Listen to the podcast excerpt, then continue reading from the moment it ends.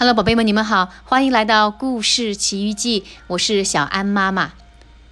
今天呀，我们要去奇遇的这个故事的名字叫做《勇敢的艾琳》。从封面上看，有一个小女孩抱着一个大大的盒子，在暴风雪中艰难前行。究竟在她身上发生了些什么事情呢？那就让我们一起来听一听。话说，一位女裁缝叫做线轴太太的，这天正在赶做一件礼服，她缝的又累又头疼，可她坚持着缝完礼服最后一针。世界上再没有礼服比她更漂亮了，她的女儿艾琳说：“公爵夫人一定喜欢她。”是很不错，她的妈妈完全同意。不过，小宝贝儿。这件礼服今天晚会要穿，可我没力气送去了，我浑身不舒坦。可怜的妈妈，艾琳说：“我可以把它送去。”不行，小甜心，我可不让你去。线轴太太说：“这么大一包东西，到宫殿还有那么长的路要走。再说，快下雪了。”可我喜欢雪。艾琳坚持说：“她把妈妈哄上床，盖上两条被子，还在她脚上盖一条毛毯。然后她给妈妈泡上茶，放入柠檬和蜜糖，再往火炉里加点木柴。一切都安排好以后，艾琳小心地把高贵的礼服从服装模特上脱下来，叠好放进一个大盒子，还填上大量的薄棉纸垫。穿得暖和点，小心肝。”妈妈口气虚弱地叫道：“别忘了扣扣子，外面又冷，风又大。”艾琳套上绒毛靴子，戴上红帽子，裹上围巾，穿上厚大衣，戴上手套。她在妈妈烫烫的额头上亲吻了六下，再看看自己穿的的确暖和了，就抱起大盒子出门，然后把门牢牢地关上。外面的确非常冷。旋风卷起雪花，到处飘来飘去，落在艾琳的脸上。她动身沿着山上的路走向农民贝内特的牧羊场。他到牧场的时候，风更大了，积雪已经埋到脚踝。风推着他走，使他跌跌撞撞。艾琳心里只把风埋怨，这盒子也成了大麻烦。别吹得那么厉害。他顶风冒雪，对风发出警告。到了牧场中央，雪下得越来越大，风也吹得更厉害。艾琳在高低不平的雪地上深一脚浅一脚，艰难地行走。冰冰冷的雪钻进她的靴子，冻得小脚冷冰冰。她嘟起嘴巴，加快脚步往前走，这可是一项重要的使命。等他来到苹果路，风决定大显威风。他刮断树枝，把它们东扔西丢，扬起纷纷雪花，要阻挡艾琳前进。艾琳转过身，背对着风，继续前进。回家去！风尖叫着：“艾琳，回家去！”我才不回家呢！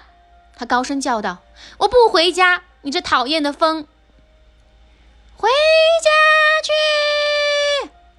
风声更尖锐了，回家去！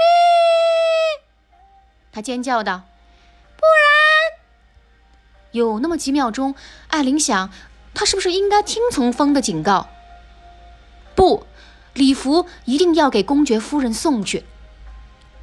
风要从他手中抢夺大盒子。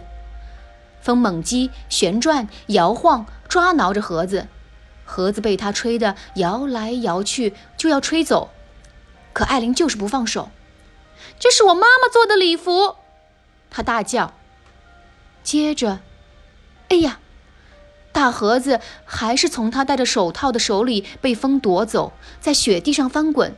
艾琳赶紧去追他，他扑上前，把盒子一把抓住。可暴脾气的风还是把盒子吹开了，晚会礼服一下子被吹出来，和那些薄棉纸垫一起在空中飞舞。艾琳抱着空盒子，眼睁睁地看着美丽的礼服被吹得无影无踪。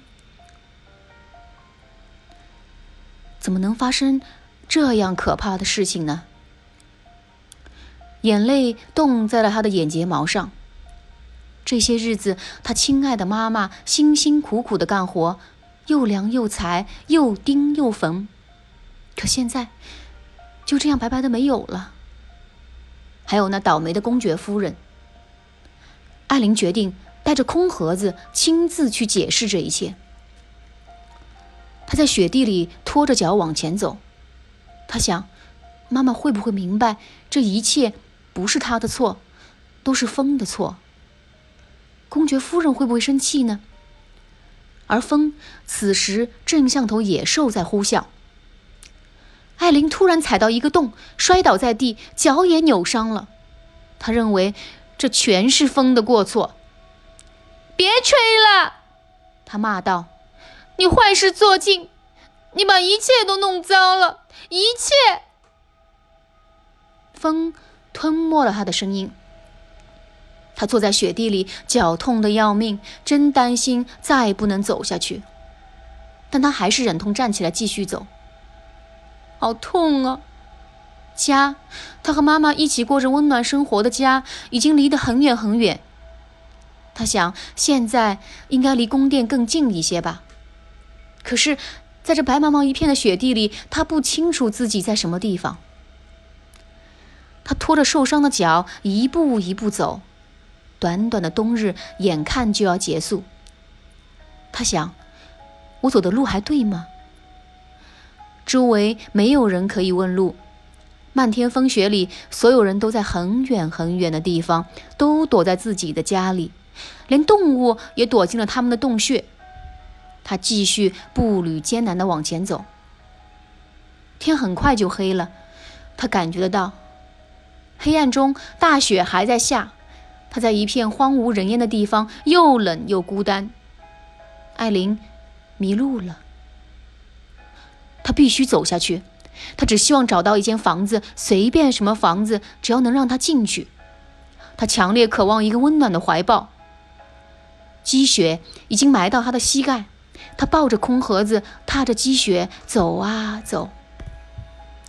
他正在想，像他这样一个小家伙还能坚持多久？这时候，他觉得眼前亮了起来，在下面什么地方出现了一点微光。他朝那亮光走去，很快就看到高高的山坡下有一幢灯火通明的大厦，它一定是那宫殿。艾琳于是拼命向前走，扑通通。他猛地摔了下去，被埋进了雪里。他从一个小高坡上掉了下来，只有他的帽子和空盒子还露在积雪表面。就算他喊救命，也没人会听见。他浑身哆嗦，牙齿咯咯作响。他想，不如冻死拉倒，这样就一了百了了。为什么不呢？他已经被埋葬。再也看不到妈妈的脸了吗？那闻起来就像刚出炉的面包一样的好妈妈。想到这里，艾琳气坏了，她猛地挺起身体，经过一番挣扎，艰难地从雪中挣脱出来，跪在雪地上，朝四周看。怎样才能到达那灯火辉煌的宫殿呢？这个问题刚一出现，便马上有了答案。他把盒子放好，爬了上去。可是盒子陷进雪里不动了。他再次尝试，这一次不是爬上去，而是跳上去。盒子一下子动了，就像雪橇一样向前滑行。风拼命追赶艾琳，却追不上。很快，他就又可以和人们在一起，待在温暖的房间里。雪橇慢下来，在铺石路面上停下来。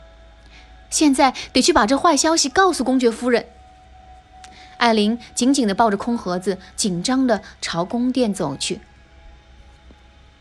可就在这时候，她停下脚步，张开嘴巴，瞪大眼睛盯着前面看。这真不可思议！可千真万确，右边不远处，那件漂亮的晚会礼服正紧紧拥抱着一棵树，是风把它挂在那里了。妈妈，艾琳大喊道：“妈妈，我找到它了！”尽管风还在乱吹，他还是想办法把礼服从树上拿下来，放回盒子里。不一会儿，他就站在了宫殿门前。